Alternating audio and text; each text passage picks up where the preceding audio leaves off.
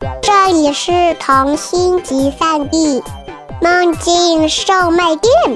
关注微信“混童话”，更多精彩等着你。Hello，大家好，欢迎收听混童话电台，我是你们今天的主播合唱。今天要给大家带来一个非常动人、非常好听的童话故事。故事的名字叫做《纸箱小孩》，这是来自作者小笋子的现代原创童话。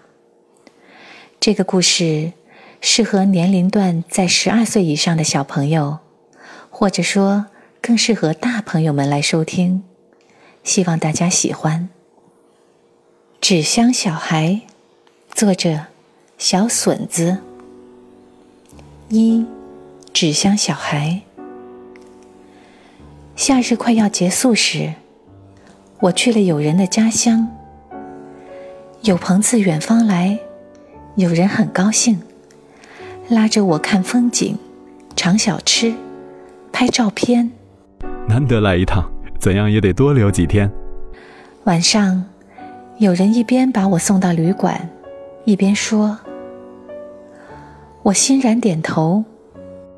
要是你碰到纸箱小孩儿，嗯，记住，不要给予任何回应。什么纸箱小孩？不等我发问，有人却丢下一句，明天见。转身离去。第二天一早，天空下起了雨，与友人的约会也因而取消。雨渐渐小了，我便打着伞，独自上街溜达。前方有间书屋，在稀薄的雨中，我瞥见了屋檐下停着一只打开的纸皮箱，里头猫着一个十三四岁年纪的少女。此时，书屋主人正专心忙活，周围行人也如常来往，谁都毫不在意这样一抹特殊身影的存在。我又打量了一下那个少女，发现她也目不转睛地盯着我，我只好赫然一笑走开了。刚回到旅馆，我便掩住了嘴，几乎惊呼出声。方才告别的怪异少女，竟然连带纸箱，瞬间转移到我的房间门边。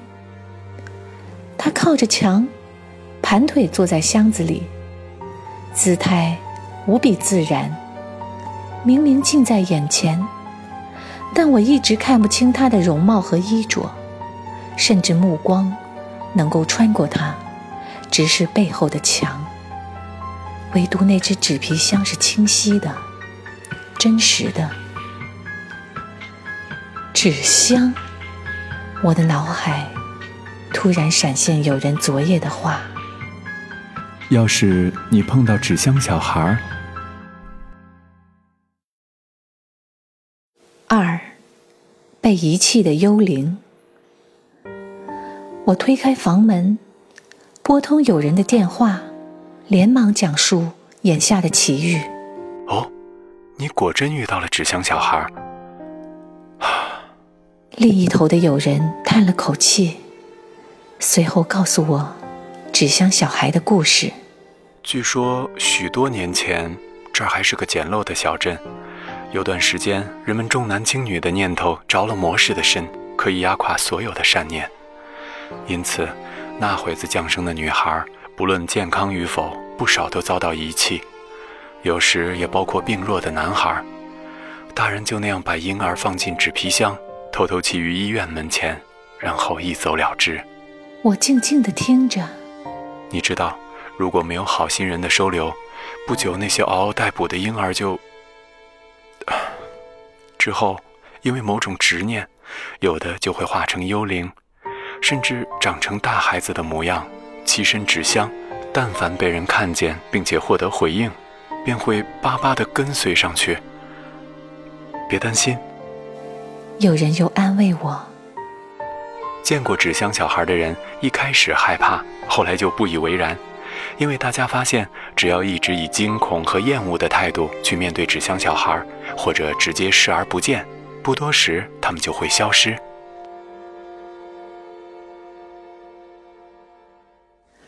三，相处。挂机前，我拒绝了有人赶来帮忙的提议。好一会儿。我终于下定决心，拉开已经合上的门，把女孩从纸箱牵出来。女孩的手握着仿佛清凉的井水。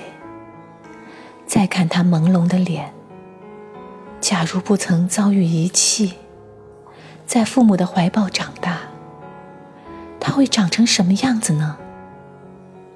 我这么想象。同时，女孩近乎透明的身影，居然慢慢变得明晰。身量细长，短发，穿着下裙，有小酒窝，就跟我前一刻在心里描绘的一模一样。我领着仍旧陌生的纸箱小孩，住进有人一座。空余的房子，总觉得不做点事情，往后内心会有些不完整。我向有人解释，起初真不懂如何和一个来历不明的幽灵相处，只能把她看作十三四岁的邻家妹妹，先带着她一起吃饭，外出买东西。出乎意料的是，本该处于婴儿状态、什么都不会的女孩，当我把餐点摆上桌，却能端起碗，捏着筷子，斯斯文文的用餐。当我递上新买的裙子和凉鞋，也能双手接过，一丝不苟的穿着。女孩话不多。尝到美味的食物，就说好吃；摸着美丽的衣裳，就说好美；瞧见美好的事物，就说快看。虽然是纸箱小孩，可也应该像寻常孩子般去学习。所以，我又想到和他一块儿劳动、做饭。擦地板，洗晒衣物，还找到一所旧图书馆，送他过去读书。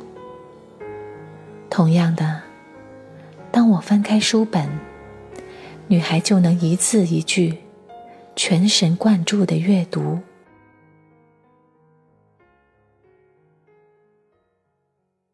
四，倒退生长。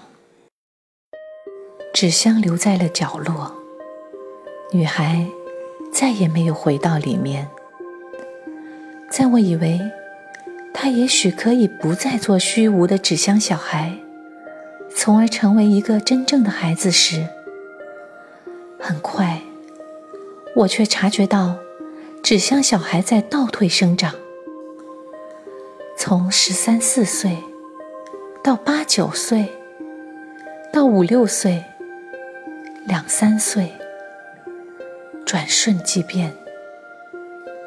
八九岁时，女孩个头变小，话语多了，认识的字少了。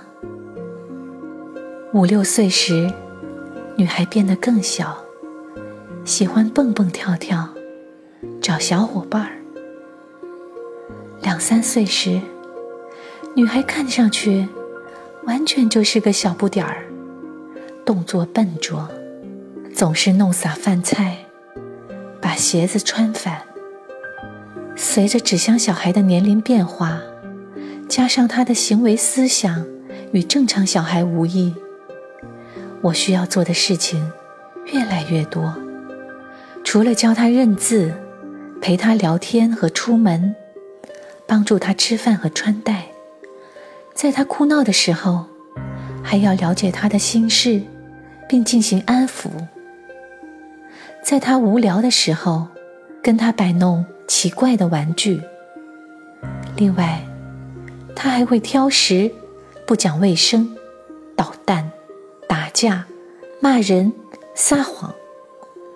我得一面阻止他，一面想方设法使他明白那是不好的、不对的。不知不觉，我把女孩当做了自家的小孩。希望她快乐、勤劳、整洁、诚实、善良。希望她能够做人间的孩子。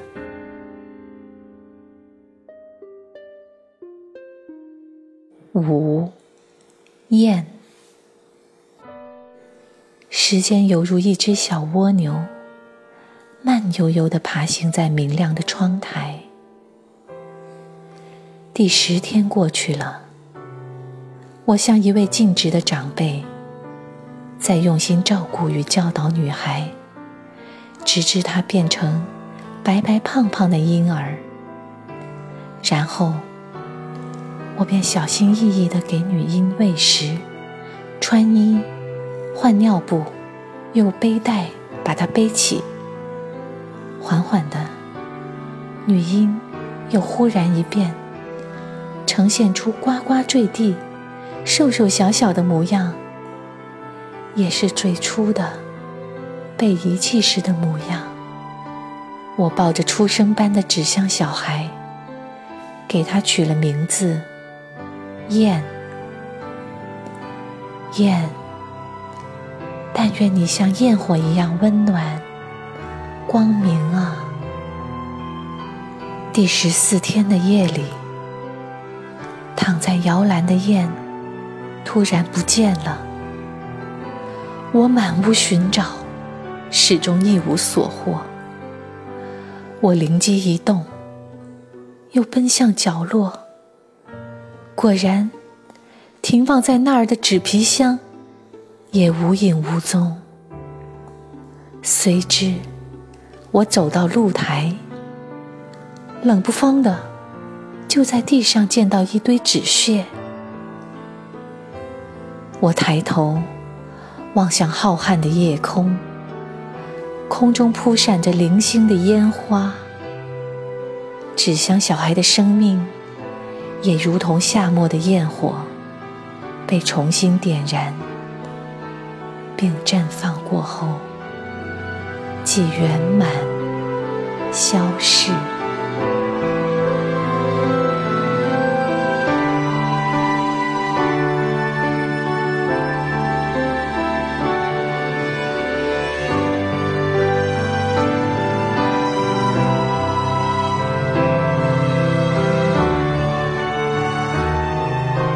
大家好，我是周希云，在故事里扮演纸箱女孩。小朋友们，大家好，我是故事中的友人，就是主人公的好朋友。谢谢合唱让我读这个角色，很喜欢这个故事。